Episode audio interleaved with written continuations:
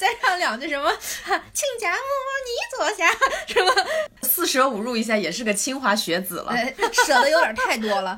但我当时就疯了，就像我当时一定要辍学一样，我就一定要离婚。我们这个就是你随便开心就好，多玩总会找到你的路。像我这样一个平平无奇、一无所有、起步如此之低的人，都能过上想要的生活，都能获得真正的快乐，那谁都可以。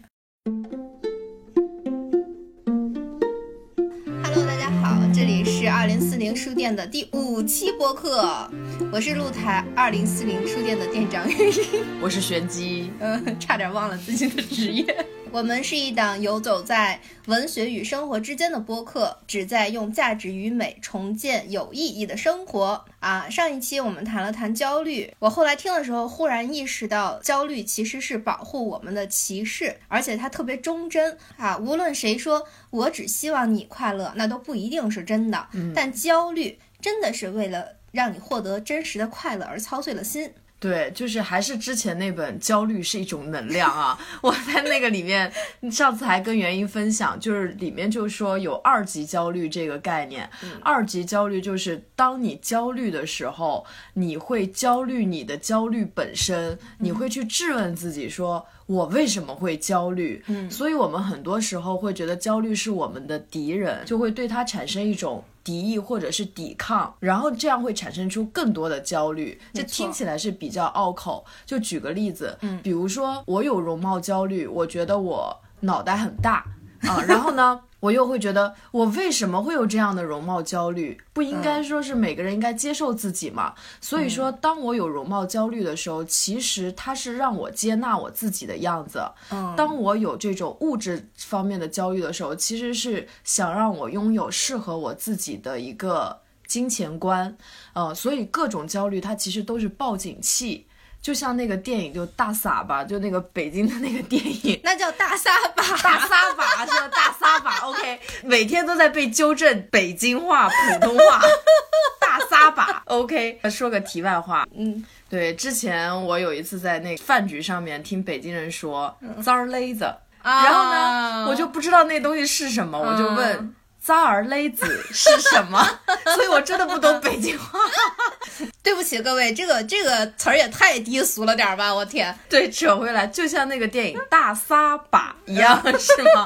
我们就直接躺平，对，跟焦虑就和平共处，这样反而能找到就我们比较平静的一个方法。嗯，我们现在不太平静，因为我们太快乐了。上期也有说到嘛，啊，就是改变焦虑的有效的方法是发现、创造更多的选择。也承诺了这期呢，我们以自己为例子，各自说一说自己的爱好和他们分别给我们实现了怎样的转机。就是真人在线，那叫什么？真人在线发牌，澳门女星什么？在线发牌是吗？一、一、一，逼掉，逼掉。我们先说一说啊，乱七八糟的原动力吧。女的学各种各样的爱好的原动力是什么？我刚开始学一些东西是为了参加比赛，就上学时候，那个时候就是为了考级啊什么。我记得当时有一个音乐小 B 级什么的，对，然后就是会为了那个艺术素质什么去学口琴，去学。傣族舞吧，民族舞，当时还学过毛笔字，就那种是为了考试、为了比赛而去学的。嗯，后来呢，就像我，我专业学的是法语，毕业之后呢，就我这个很抠的人啊，我花钱学的东西是学过 swing，就我们俩对都有学过，然后我学过化妆，对，然后去北服还学过平裁，瑜伽是我学习最长的一个，还去学瑜伽的时候顺便学了些梵文。嗯然后我没花钱的呢，我后来发现 B 站是一个特别好的学习平台。这些没花钱是我单纯的兴趣爱好，就是我会学这个尤克里里，然后学剪辑、拍照啊、做饭啊，就这种的都是我个人的业余爱好。但是有一些可能，比如说像化妆或者是瑜伽，我曾经是有想过，我万一流落街头，就是属于非常惨的时候，我可以靠一门手艺去生活，去养活我自己。对对对，没错，我最初也是这么想的，因为我总觉得说一个手艺或者一个职业不足以支撑我的终生，因为人生太长了，指不定会有什么变故，而且我一直觉得说。在学校里学到的那些东西不接地气。我觉得接地气的东西可能更能保证人的生活，比方说修修自行车什么的。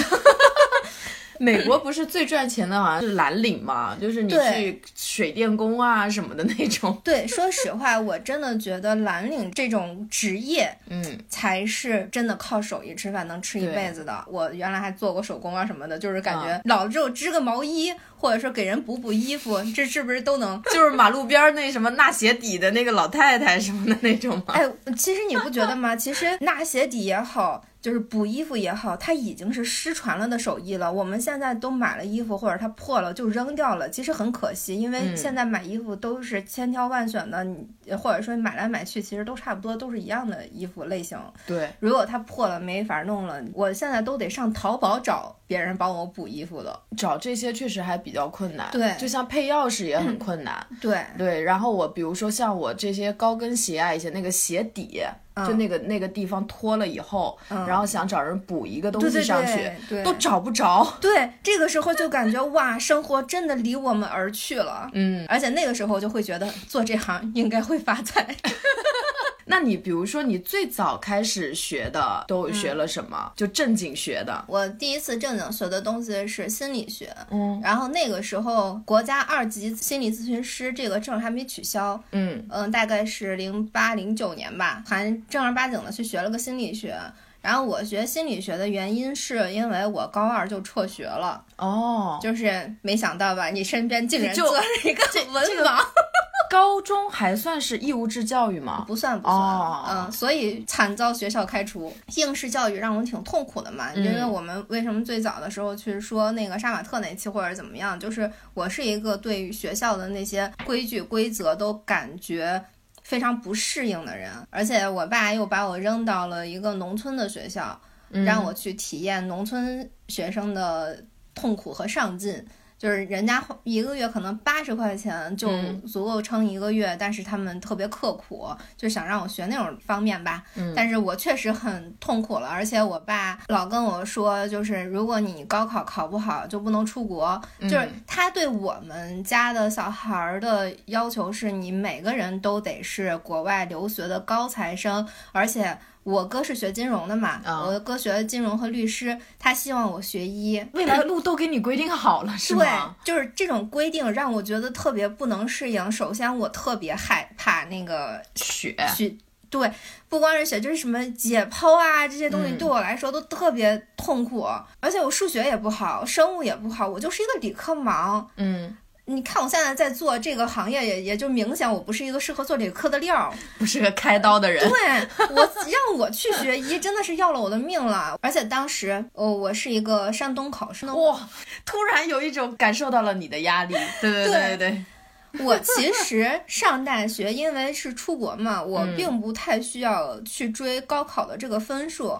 但是我爸又希望我不是那种因为不学无术而出国的那种，他接受不了。他就说你必须是拿到中国的呃一二本线，然后才我才送你出国，因为我这是属于送你出国深造，而不是你家里有钱，然后家里就给你找条道儿。那种败家子儿，你知道吗？而且你看，虽然现在是那种炫富文化什么的，嗯，但是我小的时候，我爸是特别特别讨厌富二代呀之类的这种，就是所有都依靠父母花钱帮你办事儿的这种。嗯，你爸爸是不是白手起家那种？哎，对，所以他会能知道挣钱的不容易。他他知道不容易，可是我也不容易，我 也想让你们知道他挣钱的不容易。对，他就嗯挺看不惯那些娇惯孩子的父母吧。我就觉得我没有希望上学了。综上所述嘛，我就辍学了，家也不回，然后就跟朋友在外面玩儿，然后就整天拍照片啊。那时候不就已经就是稍微有点钱了，开始玩单反了吗？那时候就已经有钱玩单反了，然后就玩玩乐队啊什么的，还去什么整天去练习室跟一堆玩乐器的小孩儿就唱歌啊，真的是认认真真在组乐队哦。你是主唱的那种吗？是啊，真是真是对不住。当时连后海大鲨鱼什么，他已经是很 top 的一个一个乐队了。哦，是零零几年是吗？零零八年哦，暴露年龄了我们。零七或者零八。但是乐队也也没玩出什么花来。嗯嗯，我那时候遇到一个姐姐，然后我就天天住在那个姐姐家，那个姐姐就像带着一个拖油瓶一样，就带着我，嗯，也不跟我要什么生活费啊什么的，就是他有时候回家做饭，我就蹭一口，他不在家我就饿着，就是反正就就这样。嗯，有时候做一做兼职啊什么的。后来第一次意识到要学东西，也是因为他拿回家来一套心理学的课本儿。嗯，然后我当时忽然意识到，我这么混日子下去怎么办呀？嗯，我好像混不出头。然后我难道就一辈子做兼职吗？我十七八岁还可以玩，那我当时想的是，我可能过了二十五就会死掉，因为我想不出来二十五岁的生活是什么。我就觉得特别害怕，嗯嗯，然后就觉得得为自己做个打算了，而且。我一个小姑娘，没有能力，也没有学历，嗯，也不太可能去跟我爸妥协什么的。我太了解我爸，他也不会帮我什么。就是一个顽固的爸爸 生出来一个顽固的孩子，就是这种。对，就是不服软。那我就是一个社会底层啊。对，我我也想过去刷碗，去去麦当劳打工。嗯，但是麦当劳打工居然需要北京户口，我这个，嗯，我不配去麦当劳打工。我的天呐！当时就傻了，就我想不到其他的门路了。然后他拿回那套书给我打开了新世界的大门，然后我就觉得说，嗯，我不能走应试教育，那我就可以多学技能。对对，我哪怕去上个新东方，开个挖掘机，是吧？蓝翔挖掘机。但是心理学听上去要高级一点。对对啊，我觉得我真的去开挖掘机呢，我爸可能又要跑过来打断我的腿。然后就学吧，然后那时候学主要是还挺功利的，其实，嗯，就是想着我以后可以做相关的工作啊，这个行业的前景非常好啊，之类之类的。为了说服自己嘛，当时也很担心学了没用怎么办什么之类的，啊，学费也不算便宜，其实也当然也不太贵。现在想想，呃，现在就不一样了，现在想学点什么就是老乐意，你问那么多干嘛？给闲的。哎，确实是。哎呀，我以前也是有那种真的有学以致用的焦虑的。对对对对。可能也是因为那个时候就是属于你的工作，就我的工作没有给我带来足够的安全感。嗯嗯。然后呢，我又觉得我没有很多的技能。嗯。所以就会有一种，就我学什么，就我一定要拿它去干活。对对对。就是还是被老一辈的思想所束缚，不是很任性的那种。就学什么目的性都很强。像我以前刚开始学瑜伽，我就是跑到印度。然后学了两个月，拿了一个全美瑜伽联盟认证的一个证书，所以我现在如果我想的话，我是可以去瑜伽馆里当老师的。然后我就一直拿各种证，然后把它放在家里面做一个保底。嗯，对，就感觉这种证书越多，我心里就越有安全感。对，但到现在我就会发现，就生活其实你可以有很多就所谓的无用之美。嗯啊，就我喜欢这个，我不是说我一定为了。将来去把它作为一个工作，我就是喜欢，就这样反而我会觉得学习是一件很快乐、很轻松的事情。对，但是真的是有一个过程的。就像我刚开始学完心理学之后，我并没有从事这个行业，因为我当时其实那样的原生家庭其实是给我造成了一个很大的，就是其实是有心理隐隐疾的，但是我不知道嘛。嗯，加上我是一个共情能力很强，就是移情能力很差的这种人，做心理医生。他可以理解这个病人，但是对他自己的状况不是特别合适。在学习的过程中，也是会跟当时的朋友去交流，听他们那些狗血的杂七杂八，让我的状态更差了。哦，当时学完之后，学校有给安排实习，但实习是一千块钱一个月，就算了。哎，对，好像是说心理医生就是其实很容易自己也有那个心理疾病。对，在诊断的过程中。对，然后。像心理医生他们面临的这种心理疾病，他是需要那个，比方说他们有心理互助小组呀，他有他的老师啊，就是他需要跟更高一层、更高一层的不断的学习也好，不断的就是互相开解也罢，就是不会是在心理医生里面反而自杀率是最高的吧？就是他们实在没有办法排解了，这倒没有听说。不过说实话，当时我的那些同学。我觉得可能是因为我们多少不算是真正的学院派。如果是我当时的那些同学在从事心理行业的话，我又会觉得说，以这个行业靠谱吗？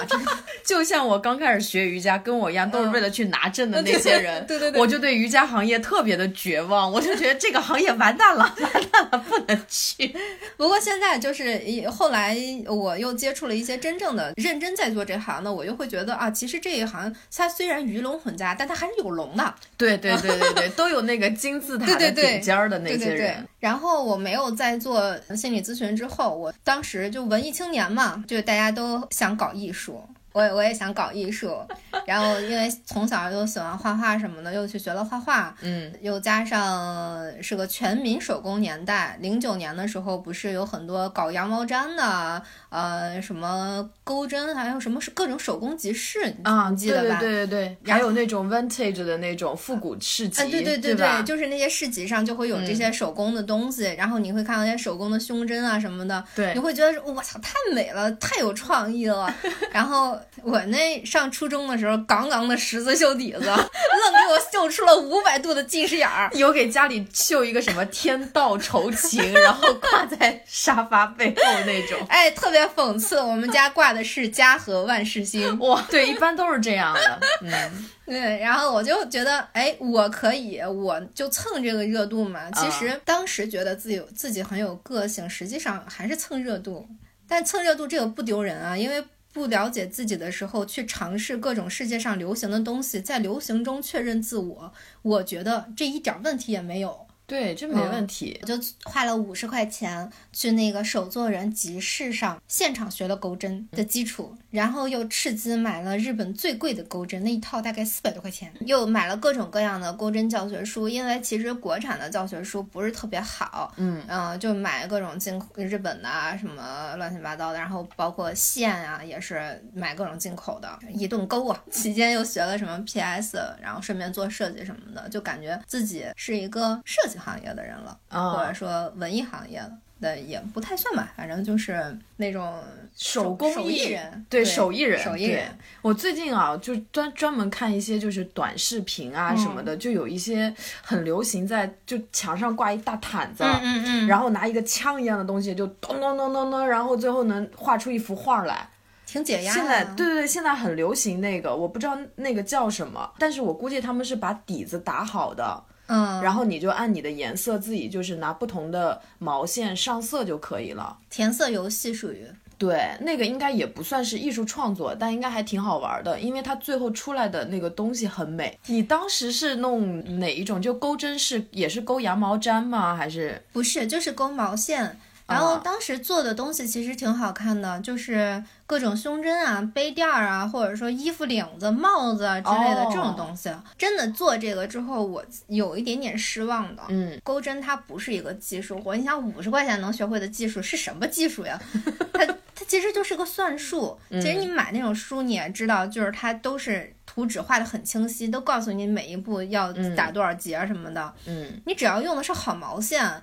就不会难看，嗯，而且我当时我朋友他从德国专门一个小店给我买了一种渐变色的毛线，嗯，就是质感啊、颜色都特别好。我用它勾了一个衣服的领子，就别人就会觉得哇，你做东西好好看啊。然后我就觉得我心里就会很纠结，因为它不是我做的多好看，是人家本身毛线好看，只不过我用那个毛线做了一个很好看的领子，那个领子我当时就觉得我配不上那样的夸赞。说实话，与此同时呢，我又被一个做那个手工集合的那种召集了很多手艺人，然后开了一个网站，在那个网站上卖自己的作品。现在大家脖子上戴的那个东西叫什么？呃，脖套，不是脖套，是那个项链，项链就一条黑绳。哦，choker 啊，对对，那个玩意儿，我那个时候就已经在做这种东西了啊啊，然后卖的也挺好的，但我觉得卖的越好的，就越觉得违背自己的初衷。嗯，这不是艺术家，这不是艺术行当，是吧？首先，我是一个初学者，嗯，我拿我初学的东西就在卖钱了，我的大部分时间都投入在卖货上了，嗯，而且我最初，嗯，我想做，比方说我想做展，我想做艺术品，或者说我想做出别人一看就哇这个东西不一样，嗯，那我天天在这干嘛呢？就低头吭哧吭哧的一天就赚三十块钱。那时候我的男朋友还笑话我，就是说赚你你赚的这钱都不够吃饭的，嗯，意义在哪儿？如果说我最初缺的是认可的话，那我的手艺被认可了。又跟我想要的不一样了，加上颈椎确实好疼啊！哦，确实是这种做了长期的这种手艺活儿，就是很伤身体。但当时想的很美啊，觉得一边这边可以勾着，那边可以看着电视，然后可以发呆，就想的很美。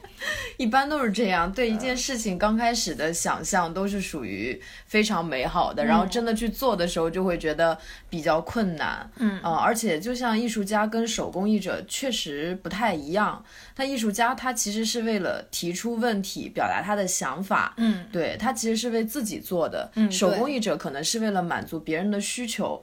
我之之前有一个媒体就报道那个做羊毛毡的那个艺术家，对对对，叫音乐啊，就他做的那些东西，我感觉还挺有意思的。对，是的，我我其实是看着音乐他慢慢成长到现在的，我觉得他特别牛逼，因为他这个东西坚持下去了。嗯，你看我从一开始学心理学到羊毛毡这个时段，他已已经过去三年的时间了。嗯，这三年的时间。我啥也没干成，就是就还是没有找到方向。嗯，换做现在的一个怎么说呢？就是就换正常人，大家都会觉得说这人不着四六，没长性是吧？对。然后当时我妈也跟我说，我妈当时就挺看不起我的，所以当时我因为颈椎疼，我不是就开始琢磨就锻炼嘛。二零一一那年，我就想要不我就健身。嗯，我都想，我本身是想自己去健身的，嗯，但是那时候根本没几个健身房，就是那个浩沙，而且都在地下一层，浩沙，对对对，我们学校旁边特特破，然后也没也，它本身也没什么私教，也没什么课，你自己锻炼，其实本质上只能在那儿跑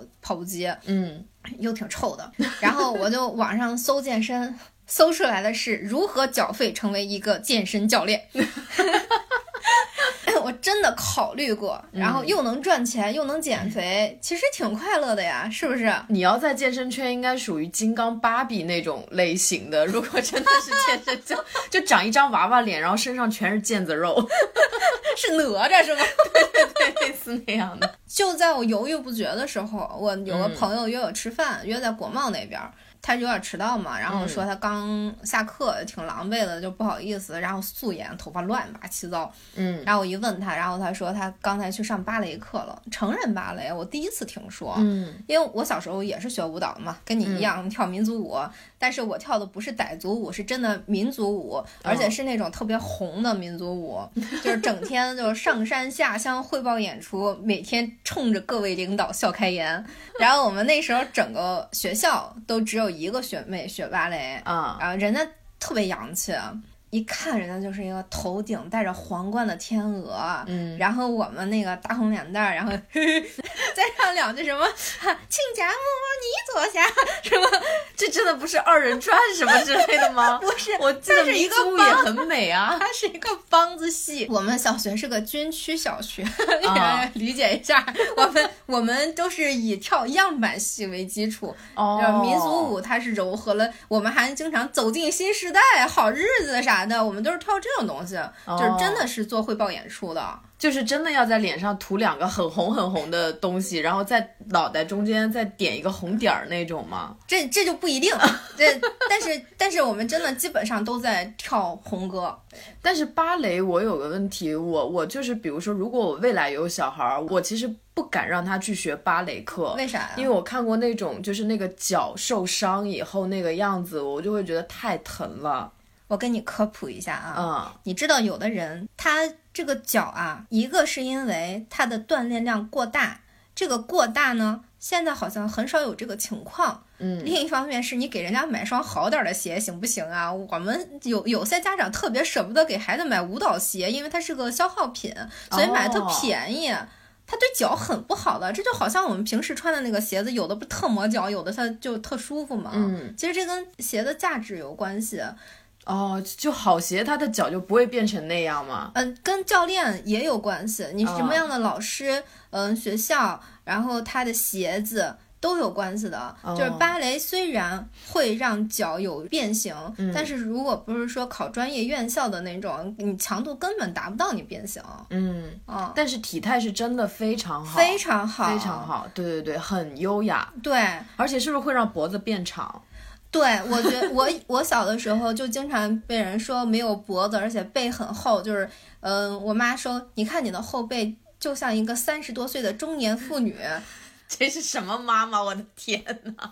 我妈人很好的，只不过她很有点毒舌，她天天说我虎背熊腰。嗯，然后我就想，哦，那我就应该去学芭蕾吧，我就去，在她的极力反对下交了钱。你妈妈都就反对你什么呢？就像我这样，比如说会觉得脚会受伤啊，还是怎么着吗？她觉得你花那么多钱学这个干嘛用？老胳膊老腿的，你跳了舞能干嘛呢？加上我过去的几年没有任何成绩，以前我还能说我去从事这份工作呀，我要去做艺术家呀，这个我是真没事儿干。然后他就攻击我嘛，三分钟热度什么的，好多人应该会被父母绑架吧？这个话术啊，我这就纯属活该啊。那那我确实。不能保证一条路走到黑啊！我这才走了两条路，对不对？然后这条路确实没有任何用，我也不知道我合适不合适，但我也不了解他，我想了解它。难道永远像我跟你科普一样去吸收二手信息吗？是吧？超市还能试吃呢，买不了吃亏，买不了上当。对，虽然跳芭蕾不能试吃，而且学费也也挺贵，嗯嗯，但是我勇于尝试。他应该夸我，我会想到有一本那个书叫《平面国》，嗯，然后那个书讲的就是说有一个多面体，然后他就生活在一个平面国里面，嗯，在他们那个国家就最高级的就是圆形，他们就很难想象这个世界上还有三维、四维空间的存在，嗯，然后但是就是属于有一天他就被一个球形，嗯，带到了。立体的空间里面去，然后他就参观了叫立体的空间，然后发现哎，原来还有这样的世界存在。同时呢，他又去到了直线的空间，只有点和线的这样一个空间。对于点和线的那个空间来说，他们也想象不到平面国的存在。嗯，所以说，我觉得尝试这个事情就是这样。我们如果没有跨出脚步去做一件事情。光是在那儿畏畏缩缩的，我们永远不知道这个事情到底适不适合我们，或者是说到底有没有自己有没有做成功的可能性。只有迈出那个脚步，你才能探索到更多的可能。但是这个中间也有一个问题，就是三分钟的这个问题，因为我也经常会反思我自己。我们俩都是属于很喜欢尝试的，可能这个时候听众就会有一个问题，就是说，如果我一辈子都是试了很多，可是。就是三分钟热度，我就是一个不会坚持的人，这个怎么办？我觉得一个事情如果用上“坚持”这两个字，说明你不是真心喜欢它，嗯，那就说明你还是没有找到真心喜欢的东西，嗯，如果你找到真心喜欢的东西的话，真的用不上“坚持”这两个字儿。就好像芭蕾到现在我已经跳了十十年了，二零一一到二零二一，对我来说轻轻松松。当然我不是每天都去跳啊，就是我中间也也。间隔间隔间隔，但是这个东西它已经陪伴了我十年，嗯，然后我中间还去跳 K-pop swing 什么的，就是各种舞种我都尝试，我发现我就是喜欢跳舞这件事儿。确实是因为我以前经常很自责，我就觉得我是个没长性的人。嗯，就我觉得咱俩有一个共同点，可能就是学东西比较快。嗯，就是比如想干什么，好奇我去干了，然后呢，我一学我就能学到个六七十分。对对对对，就不想干。然后这六七十分到九十分，它需要一个比较痛苦漫长的过程。对，所以这个过程中，你就会发现，曾经跟我一起上课的有一些人，他熬。他熬过那个时间，熬出头了。对对，然后我呢，已经换了很多跑道。对，以前会很自责，但后来我会发现，其实真的是没找到适合自己干的事情，所以你才会干那个事情的时候比较痛苦，或者觉得自己在坚持。然后还要被这种励志学给自我绑架，就觉得，哎呀，我得再忍一忍，对吧？我得吃得苦中苦，方为人上人。后来我也会发现，真的喜欢干的事情，比如说像瑜伽这些的，我不用坚持，嗯，就我一段时间如果没有去练习，我真的就浑身难受。对对对，就是那种感觉。你在瑜伽这个事情上面有获得什么？就收获很多，就是从身体的角度来讲，就是我现在身体各方面就是会觉得身心比较轻松吧。嗯，就像以前我很讨厌爬山，但是其实我是一个身体素质很好的人。嗯比如我跟别人一起去爬山的话，我肯定就是那种爬得最快，而且 很快登顶，一点都不累的那种。因为瑜伽其实你练到后来，你会觉得它会非常注重你的脚跟大地的这种能量，对，所以。就慢慢练到后来，就会觉得你的身子非常轻，身体的这种毒素啊，每天都会被排掉。然后还有就是，它会很注重呼吸，所以就心态各方面会比较好。本身瑜伽就是跟冥想比较挂钩的，嗯对，所以就像现在就是属于抗压能力各方面也都比较强。对我们两个都属于执行力和抗压力很强的人，对我觉得多少是这两个运动带给我们的。我觉得芭蕾带给我最重要的东西其实是友谊。哦，是是是，那我也我也有这个，嗯，对，我觉得这个特别特别重要。我到现在关系很好的一个朋友，就是属于那种我特别。难的时候，嗯，向会向我伸出援手，而且真心关怀我的朋友，大部分都来自于芭蕾班。因为同样的，不管他们在外面是一个什么样的 title，什么样的形象，哪怕就是他身家五十亿，或者说他是一个明星，是因为我们在学芭蕾的时候，每个人的体肤都是一样的，然后大家都素素颜，绑着个头发，其实是某种程度上的赤裸相见，就是你就是你，你没有你任何的外包装，我看到的你。特别真实，而且是在一个其实人比较疲惫的情况下，就反而会更容易交心。对，比较亲近嘛，对对没有距离感。对，嗯，不是你，你今天背个什么 Gucci，然后我要背个香奈儿跟你去，对对对，就没有那样的。而是真的是在学习的这些课堂的一一堂一堂课的时候，发现，哎，这个人的优点、缺点，他本身是否幽默呀？他本身是是否是有某种魅力啊？反而更能清楚的看到这个人的感觉。对对，这个我很同意。对，嗯，就是他是不是一个小人，也不能说一眼就是接触下来就会发现，就是哪怕他是一个非常背景很硬的一个人，你也会觉得，嗯，这不是我想要的朋友。那其实这个就跟怎么说呢？我曾经也是在，比如说像豆瓣小组里面，然后也是认识了很多好朋友，嗯，那种感觉就好像有共同的兴趣爱好的人，在某些层程度上面一定是同类人，所以就比较容易走近。所以像我们这样常年有一个很喜欢的事情，嗯，一定可以在这里收获到同道中人的友谊的。对对对。然后后来跳着跳着芭蕾这个过程中，那时候大概有二十二岁吧，还是二十三岁，想不起来了。然后那个时候，呃我做了一个特别重大的决定，就是我结婚了。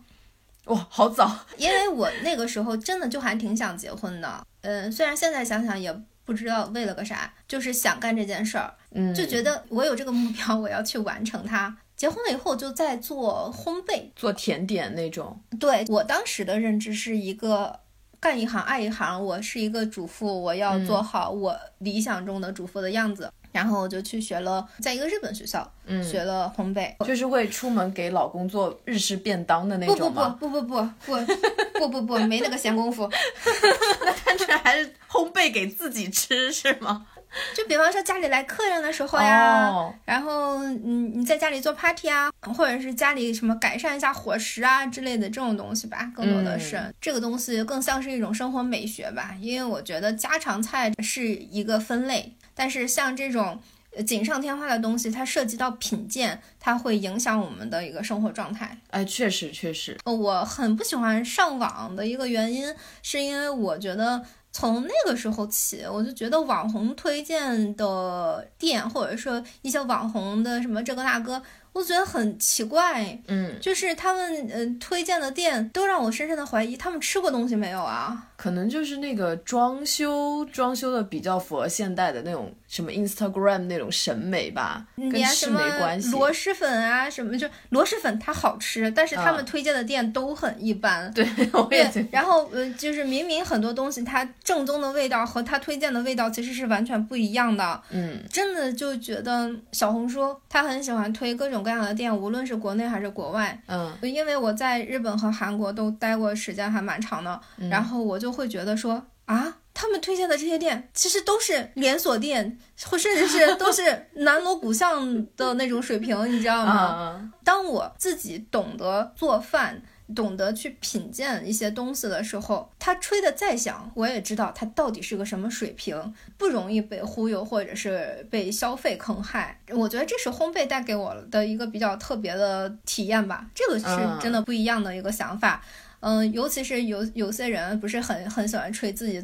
呃，做的多好，或者说，你就比方说下厨房的一些方子，嗯，就是我一看他的方子，就就知道他那个方子的问题在哪儿。就不是有很多人说，哎，这个东西我做的不成功吗？嗯，是因为他没有写关键步骤，包括我买一些就是烘焙的书，然后为什么就是大家都不成功呢？是因为我发现他们很微妙的把那些真正应该去注意的影响成败的步骤全都忽略了。嗯，他只是告诉你一个大概，就是你做出来是那个。也许是那个味儿，但是口感和样子都不是那样子的。烘焙也好，或者是就是下厨房做饭哈，做饭这个事情其实非常非常讲究，包括怎么吃也是非常非常讲究的。对，就那个什么，那个随缘是随缘食单。哦，对，那个随缘食单里面，他不就说嘛，就是你那个火候，然后你在这个过程中，你要不要开盖儿？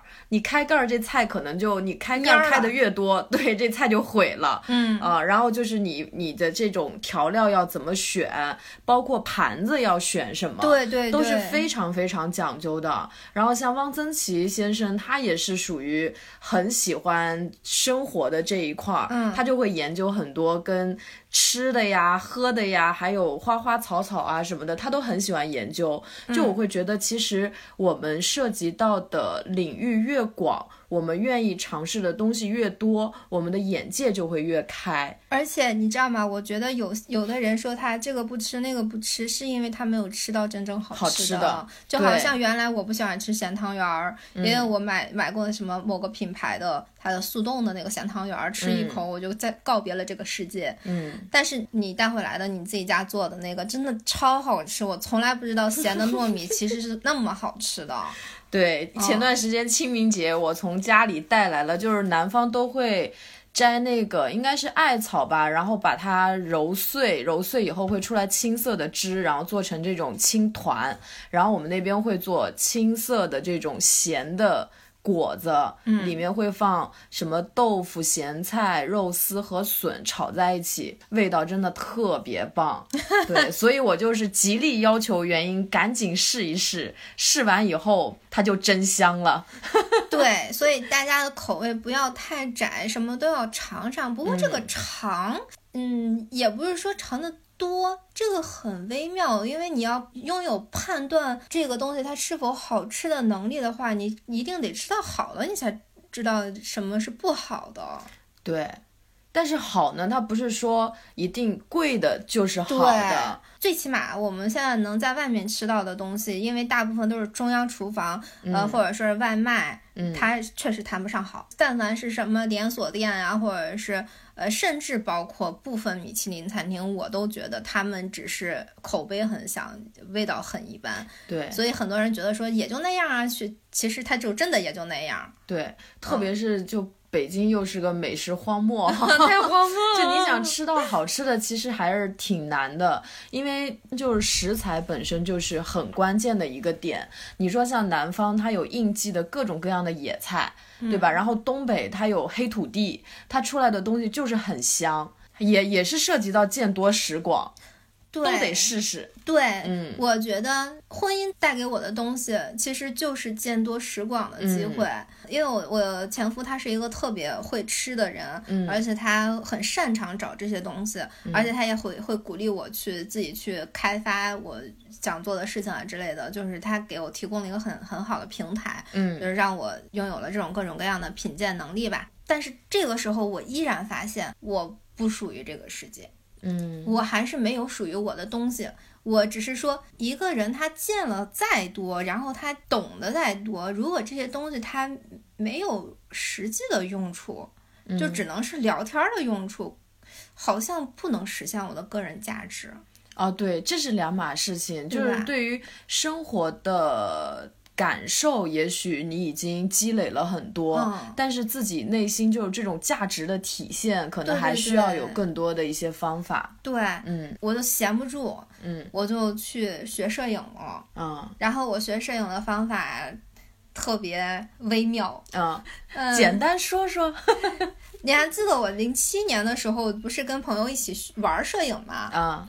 然后我就觉得老那么玩儿，我也拍一些照片，虽然看看上去也不错，但是我还是希望自己能进阶成一个专业的人。然后专业的方法肯定是去上学。对，那上学怎么学呢？我我也找了那种就是什么摄影班，外面的那种三眼头不是好多吗？我又觉得他们不靠谱，我觉得他们拍出来的东西根本不像我想要的，他们更像是那种婚纱摄影的培训班。哦，嗯，就很很。奇怪，然后我当时正好我的朋友在清华上大学着，他就给我拿了一张课表，我就去清华蹭课了，呃，新闻系，然后去蹭了新闻摄影的课。当时去蹭课的时候是好好几个班一块上了嘛，就是只是说同一个老师他需要交作业什么的，然后那老师其实也不知道我是外校的，因为不用打卡。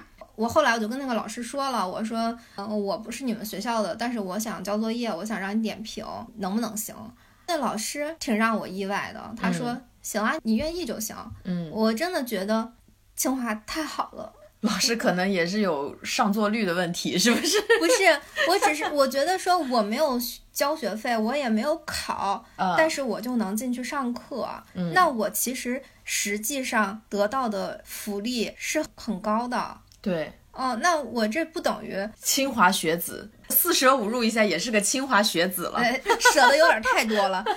我那个时候也体会到了为什么别人说清华好，因为那个清华的老师他教的特别系统，他可以把一张照片特别详细的用。你能听得懂的语言教告诉你，嗯，就是，所以我一直以来就是构图会比较好，就是因为那个老师他教的很详细，而且因为他教的是新闻摄影，要拍一些新闻的照片，那种新闻的照片，它是更，嗯，更考验你在。瞬间构图的完美性，就学到了很多。而且这个清华蹭课这件事情，给我带来了一个特别不一样的东西。嗯，就是我身边的朋友大部分是留学党或者是清北的，我在跟他们聊天的时候，他们不会排斥我，就有相同的名校毕业的基因。哎，这个很微妙。这个这个微妙的点在于。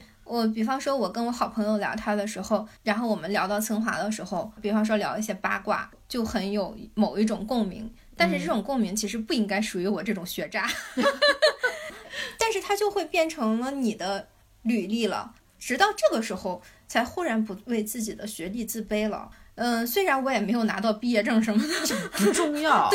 对，我就觉得哎。毕业证这个东西不重要了，嗯嗯，我我拥有了这个经历，嗯，就足够了。这个课上完了以后，我又去跟一个抬头很响的人学了棚内的摄影，他也还蛮厉害的吧，拍一些陈光标啊什么之类的这些人的肖像。接上一期的就是我就出道了，那个日本化妆师他看了我的作品之后就决定要跟我合作，就很巧，这个时候我的翅膀硬了，忽然发现我的上一段婚姻。并不是我想要的了，哇！我我替你的姐夫感到好痛心。对他就像养成游戏的那种感觉，是吗？对不起，但是我真的觉得他就像我的爸爸一样，我要独立了。对对对对对，而且当时你想，我已经。那个时候二十五岁了，我是二十三岁结的婚，就是也没工作啊什么的，就一直在玩，一直在学东西，也什么一事无成。做摄影又刚刚起步，当时身边的所有人都觉得完了，这个人，这个人已经就不知道天边在哪儿了，就是膨胀成这样了。就是我要是你，我也膨胀。他已经不知道珍惜眼下的幸福了。大家都觉得，如果没有婚姻做背靠，你这个人啥也不是。嗯，这也是我为什么一定要离婚的一个点，我不服气。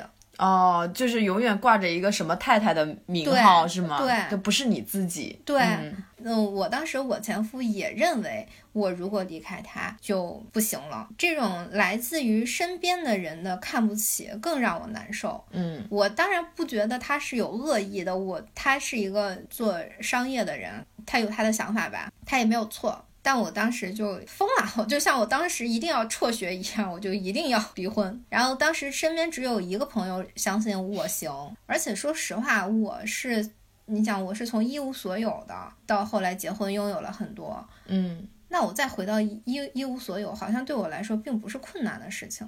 嗯就是我已经习惯了，我是一个就是啥也不是的人，或者说我什么都没有，没有资源，没有背景，嗯没有什么的。这其实还是我觉得还是只针对于你，因为有些人你从一无所有到有了以后，其实很多人会抓着那个东西不敢放，但是你是属于反正我是一无所有的，就其实这个心态是很勇敢的。很多人其实没有那么洒脱。当时我离婚的时候，也有人这么跟我说。你看，嗯劝你的人都是属于那种会贪恋，他们的贪着心会很重。这就是从来不存钱的勇敢吧。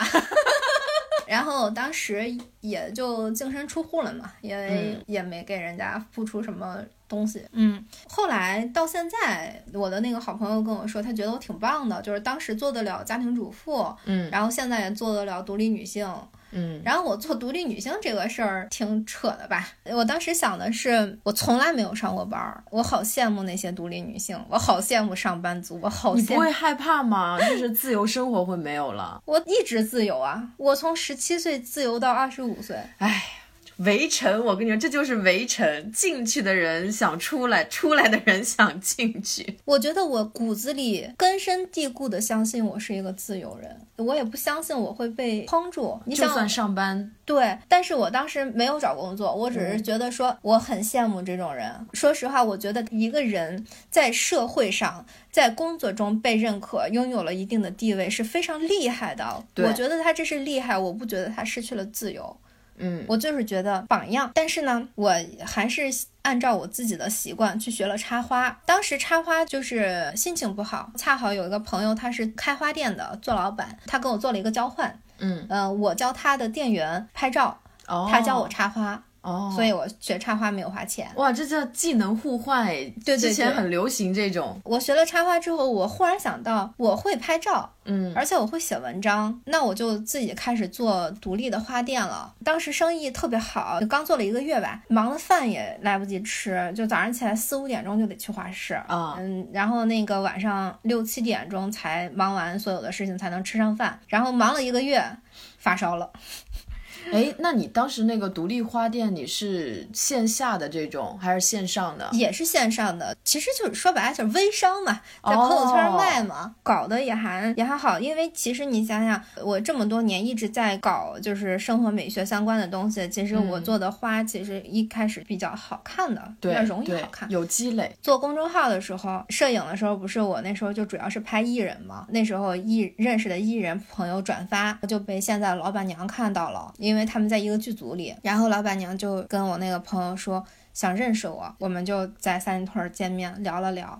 然后他就说：“你现在干的事儿跟我要干的事儿是一样的，你为什么不加入我们呢嗯，？”然后我想了想，为什么不呢？生活中总是会出现冥冥之中注定要认识的人。对，然后他当时跟我说加入果麦，果麦是一个出版公司。嗯我从小就喜欢看书，嗯，就没有停过，就觉得忽然所有的奇妙的东西全都融合在一起了，就是摄影啊、美学啊、插花呀、看书啊，手工什么搞艺术啊，就反正这些东西全都搞在一起去了。就是你所有的这个经历啊，就又让又让我想到两个人物，一个人物是那个你看过那个《月亮和六便士》吗？就你离婚那一段，那个渣男特别像，特别像那里面那个对吧？就是高跟的原型啊，嗯对啊，就是抛妻弃子要去画画，你是抛夫弃家要去做摄影师。但是，对，可能比人家要好一点，人家毕竟都有孩子了，他那样抛弃，可能就是确实是被社会各方面所诟病的。哎呀，我我干这事儿也足够被诟病的。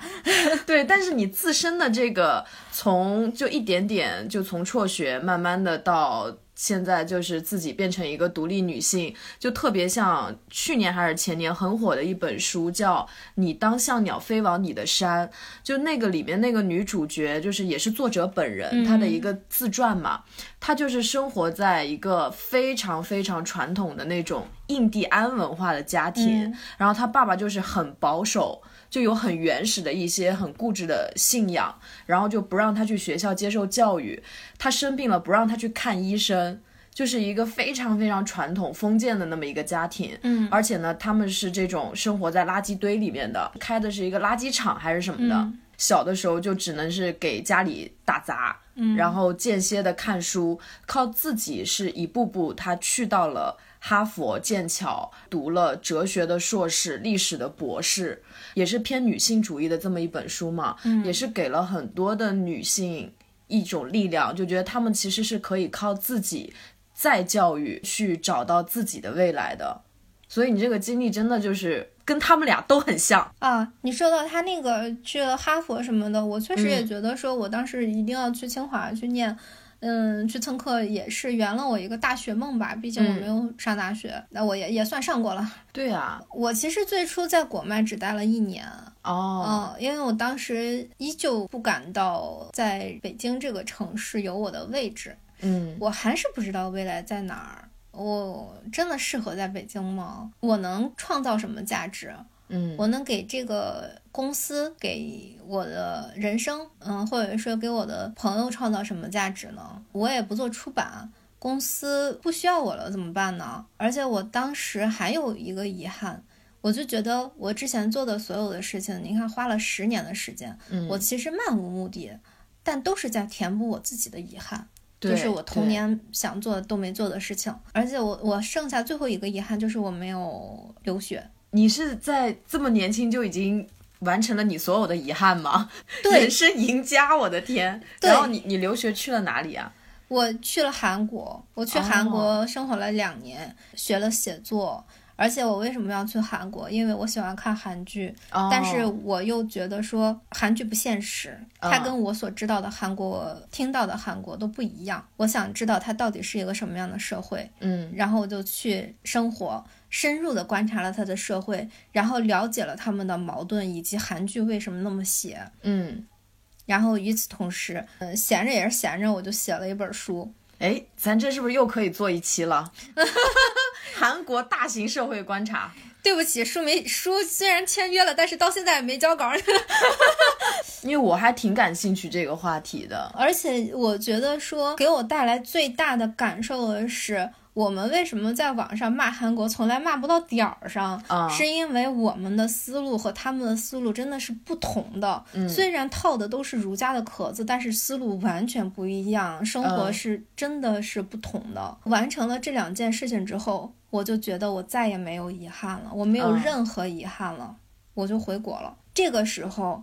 我回国的那天是我生日的前两天，三十周岁。我觉得我累积完了所有的素材，磨完了所有的刀，我的青春完整了。三十岁对完整了，完整了，我没有任何遗憾了。嗯，这个时候明白了一件事，你还记得我刚才说我二十五岁会死掉，因为我没有未来。这个时候我才意识到。青春不是熬夜、跑吧、蹦迪这种去做所谓很酷的事情，对，而是我那个时候确实有很大的活力去支持我做所有消耗的事。精神的事情，而且我有时间去浪费十年哎，从十七岁到二十七岁到三十岁，十几年的时间，我都是在所谓的浪费时间。但是三十岁生日的那天，我没有过生日，我特别期待三十岁以后的生活，我真的觉得充满力量，而且我的人生才刚刚开始，真的刚刚开始。我以前怕越活越被动。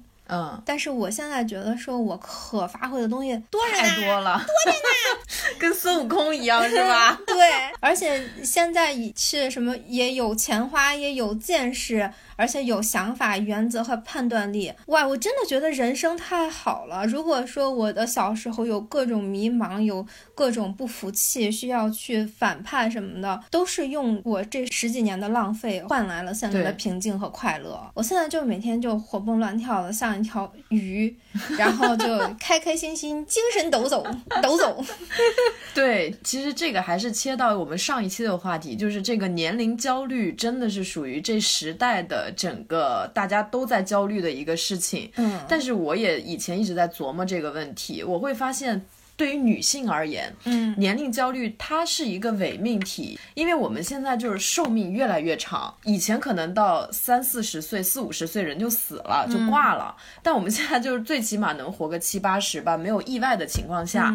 让如果一个女性，她除了这个生孩子确实有年龄限制啊，咱不考虑这种代孕啊什么的问题。我哥跟我说，女生应该四十岁以后再生孩子。对我，我嫂子是四十岁生的，孩子也健挺健康，挺好的。但是就是只有这个，它还是有一定的年龄限制以外，我绝经了，我肯定不能生了，对吧？除非我去冻了卵。嗯，对。但是其他事情我就会觉得完全没有年龄限制。其实是没有的，对啊，特别是说我们自己的这种。职业也好，爱好也好，如果我们就是会好好的锻炼身体，这个身体就像一个车子一样，我们经常去保养它，其实它会越开越顺。我现在也是刚好三十周岁嘛，就觉得到三十岁是一个非常非常好的年纪，就因为你经历了很多，你试错了很多，然后你就知道你喜欢什么，不喜欢什么，你学会了去接纳，你也学会了去拒绝。然后经过很多尝试以后，你有很多的积累，就这个三十岁的这种这种质感，它就出来了。而且你知道，我现在距离我当时的三十岁又过去了两年，嗯，我这两年过得特别特别开心，嗯，就是是我人生中最快乐的两年，目前为止。而且我现在的这种坚持，我现在其实改变了我妈妈的看法，很多看法。他现在不仅不觉得我三分钟热度，而且会很羡慕我的生活。嗯，比方说去年的时候，他跟我说，他觉得他一辈子为了家庭鞠躬尽瘁，并没有换到自以为稳定的，就是吃香喝辣的想干嘛干嘛的老年生活，甚至会比年轻的时候要更加算计。因为年老没有那个赚钱的能力的时候，他反而会焦虑自己万一没有钱了怎么办这些东西。然后前两年他闹离婚。嗯，然后我就问他为什么，他说，因为我觉得你离婚以后过得特别好，嗯，你鼓励了我。哎呀，五味杂陈，就是所以其实并不是说父母就一定年纪比我们大，懂得比我们多。其实很多时候我也会发现，你慢慢长大，你反而成了自己爸爸妈妈的老师，他们需要跟你学习，而且他们现在信息接受量其实没有像我们那么多。其实是属于慢慢的被这个时代所淘汰的一代。也还挺被动的，确实。而且还有一个方面，就是我发现他的认可对我来说已经不重要了。嗯，不过我原来就不是那种需要被别人认可的那种小可怜，而何况我现在已经把这些东西就是全部整合成为了我的优势，尤其是我的工作优势。对，用事实证明了我的选择是正确的时候，其实别人的认可不认可没有意义了，甚至别人的赞扬对我来说也是更多的是我会希望啊，你觉得我这样。很好的话，我希望你也可以做到。现在无论是我妈妈还是我哥哥都非常随便我，就是 你想结婚结婚，不想结婚就拉倒。然后你你要尽兴的玩儿。我妈现在也会觉得说，我不去结婚生孩子，一定有她看不到的正确。哇，就已经成了玄学了。其实说到这里，我希望大家不要误会我在传播什么成功学，我不看那种东西。而且我也不看名人传记，因为我没有人的经历是可以复制的，包括我的，我的其实更不好复制。只是说，呃，我的总结是我多给自己创造一些机会，多浪费一些时间。嗯，我会的东西越多，机会来了我就能够把握得住。中国人嘛。讲究来头来了，对对，来头来了。对，只要不饿死，其实怎么都是过。呃，尝试一些感兴趣的东西，这个世界上的东西太多太多了。然后比起失败，觉得我是不太能接受后悔和我当时如果怎么怎么就好了的这种。因为我们没有月光宝盒啊，你不能开了以后你再回过去啊。对啊，而且你说实话，青春真的就一次，这一次一定不要留什么遗憾吧。对。而我觉得我们这个不是成功学，我们在反成功学吧。成功学是什么？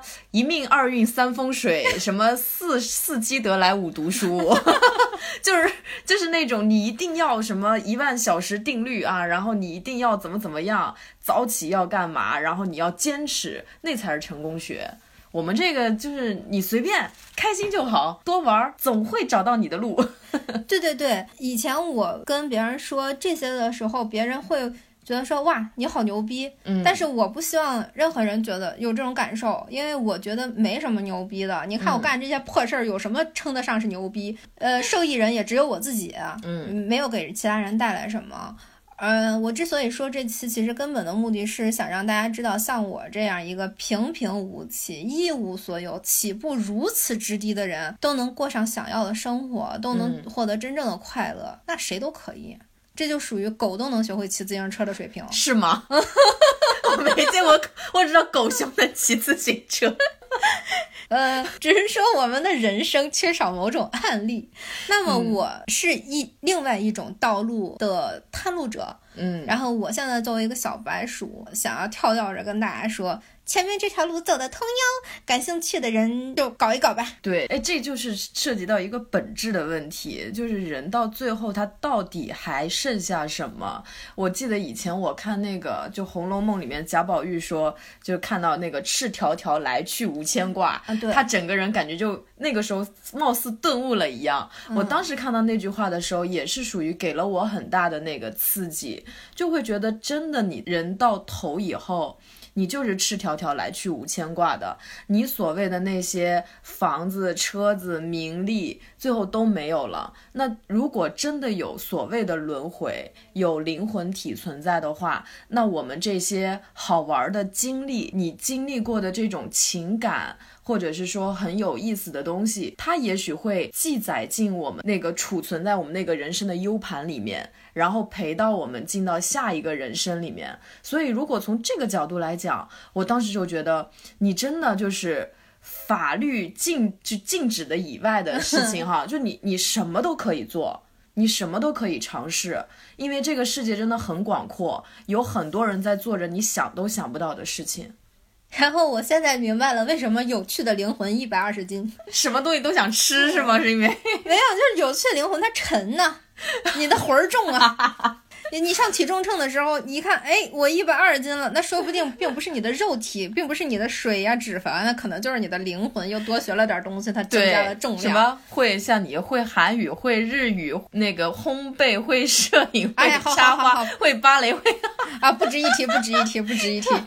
大家如果现在有什么想做但犹豫的事情，希望大家听了这期节目能够获得鼓励，就放心大胆的去做吧。哪怕去浪费时间，就像我们的节目介绍，我为什么要写那个？只要你下定决心，就过你想要的生活，不管有钱还是没钱，你可以继续看你的书，保持你的想法，只用对自己说：“我是自由人”，你就会过得挺好。我真心希望你们快乐，真心的，真心的。今天的节目就到这里，拜拜，拜拜。自己给自己鼓掌，可赢了。